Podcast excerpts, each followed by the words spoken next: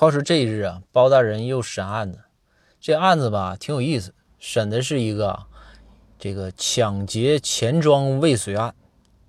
这钱庄是什么呢？也就是我们以前所说的这个银行未遂啊，这个很很简单了啊，就是抢劫没成功。包公在审案子的时候呢，包公自己看看这个卷宗啊，包公都乐了。包公就问这个抢劫犯说：“堂下这个抢劫犯呢？”说你说啊，钱庄里边也就那么四五个人，体格比你单薄了很多，你还是个壮汉，你手上还有刀，怎么就未遂了呢？我想采访采访你，说你一个人制服他们四五个太轻松了。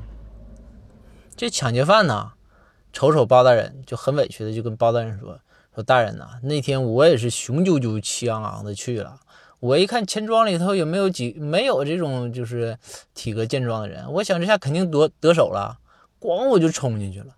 冲进去之后，我挟持了一个人质，是一位老大爷。当我把我这个冰凉的冰凉的刀啊架在他脖子上的时候，老大爷突然就说：“哎，别别别别，凉凉凉！”哎呦啊！当时我笑场了，刀掉了，就让他们把我给制服了。